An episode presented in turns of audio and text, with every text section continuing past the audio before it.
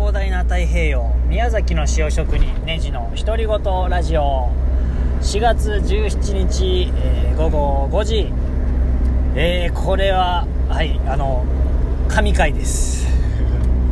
すごい一日でした。まだ終わってないんですが、えー、どうしてもこの興奮のまま今の気持ちを今撮りたいなと思って、えー、撮っております。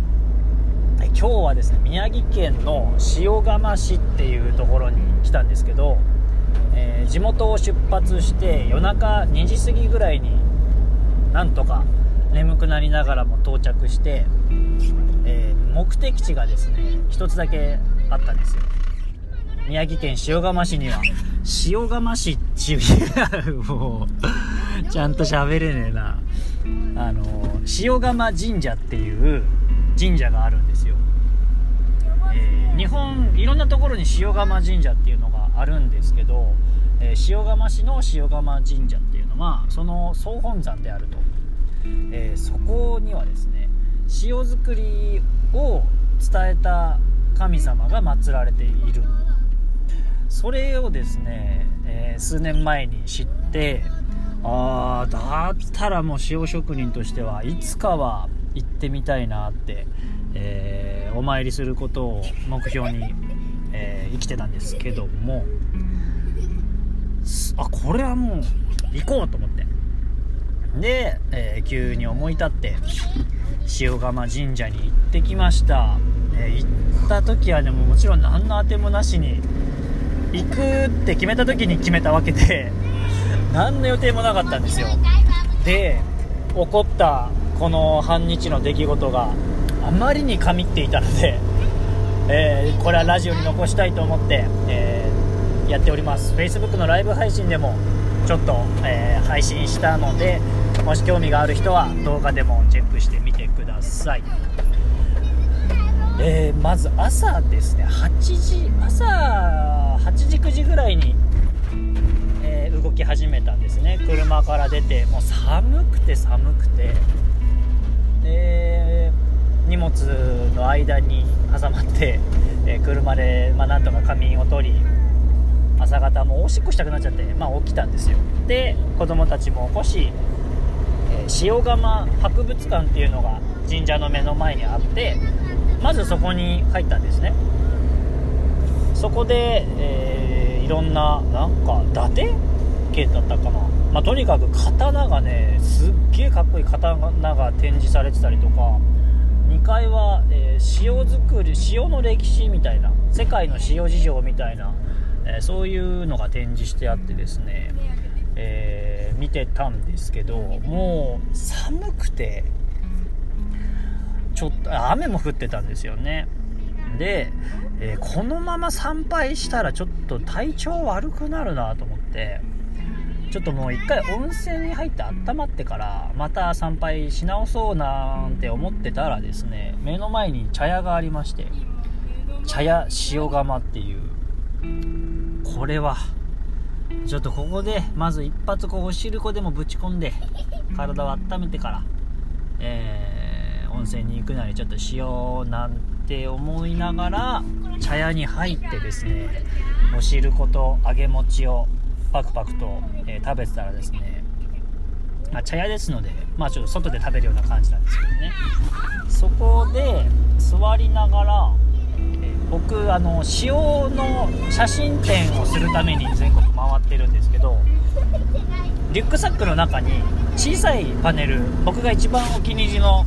塩の結晶が写っている写真4枚だけですね、えーラえー、なんだ？バッグに入れてしょいながら参拝っていうか博物館にいてで茶屋で座ってる時にあこれはここで出しちゃおうと。でバッグから出してえ子供たちに持たせてですね塩釜神社に入る前ですけどもそのパネルを見せて写真に収めようと思ってパシャパシャしててですねおもむろに、えー、腰掛けてたベンチにそのパネルを置いたらですね目の前の茶屋のですね小窓からですね身を乗り出して中の店員さんがこちらを見てたんですよ。絶対いい人だと思って「あどうもどうも」なんつって「見ますか?」とか言って。でそこからコミュニケーションが始まってですね始まってからがもう怒涛ですよ。でパネル見てはとても喜んでくれて私も塩好きなんですよなんて。で塩釜で作っ塩釜市で作ったその塩もですねちょっと持ってきてくれたりとかしてで僕は僕で自分の、えー、動画を見せてわあこんな暮らししてるんですねなんてなってあって。でいや今ねこう写真展をしながら、まあ、全国回ってるんですよなんてパネルを積みながら車で旅してるんですなんて言ったらですねそのお茶屋の方がですねもうここで展示したらいいのにって言ってくださいまして何と思って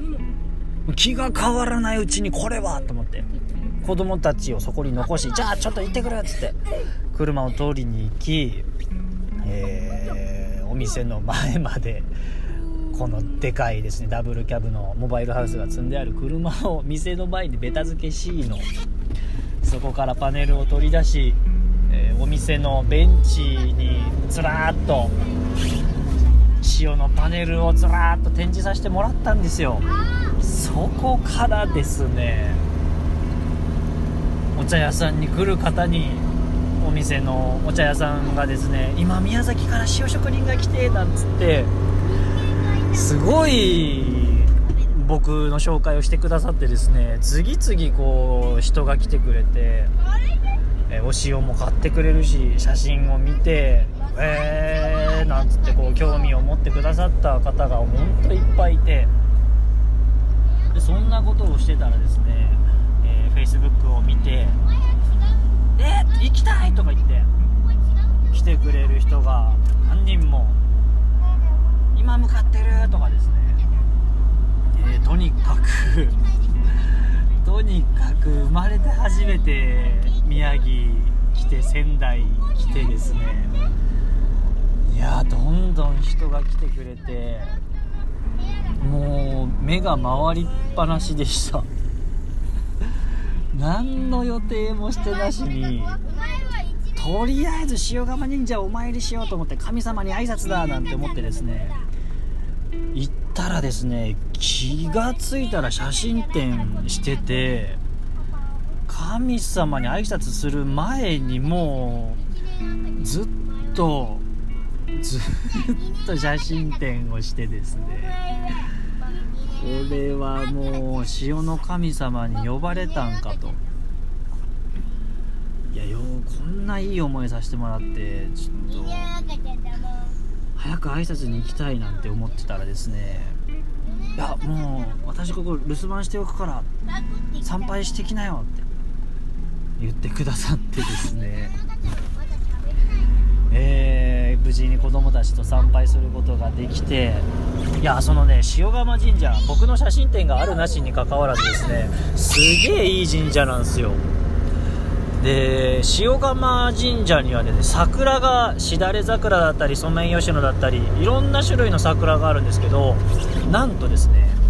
塩釜桜っていう桜がそこにはありましてこちらがなんと国の天然記念物に指定されている桜らしくてですね。いやーその そうそうそう写真展をやってる間にですね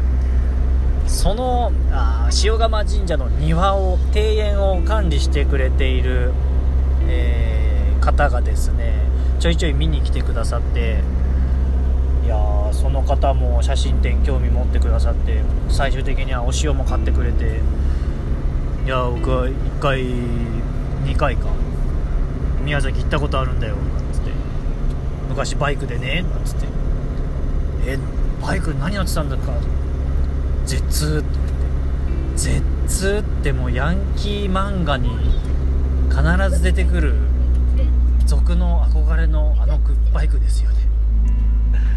いやそんな出会いもありながら。いやとにかくですね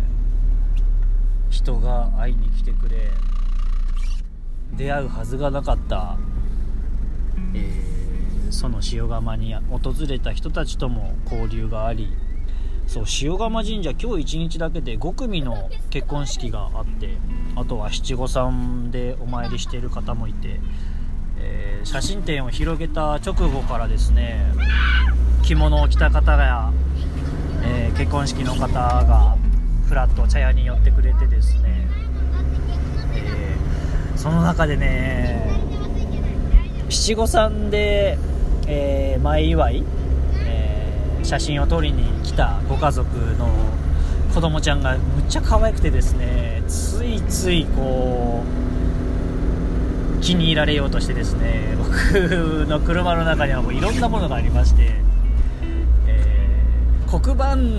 積んでるんですよね。黒板とチョークがあって。でそれでですねこうこう絵おめでとうって書いてよとか言って絵描いてよとか言ってそっから話しかけてですねすごいむちゃくちゃチョークまみれになっちゃって 洋服がチョークまみれになっちゃってちょっと申し訳ないごめんなさいこんなつもりじゃなかったですとか思いながらですねいやでも子供ちゃんのいい笑顔が撮れた様子でなんか取れ高が上がってたらいいななんて思いました、クレレ弾いたり太鼓叩いたりとか。本当に突然私は何をやってるんだろうと。あ気が付いたら12分も喋ってる。え、っとまあとにかく僕がとても神がかった塩釜神社体験でテンションが上がったということは伝わったと思います。これからも、えー、旅は続きます。今夜もきっと素敵な時間が待ってると思います。楽しみます。それでは皆さんも良い一日を。バイバーイ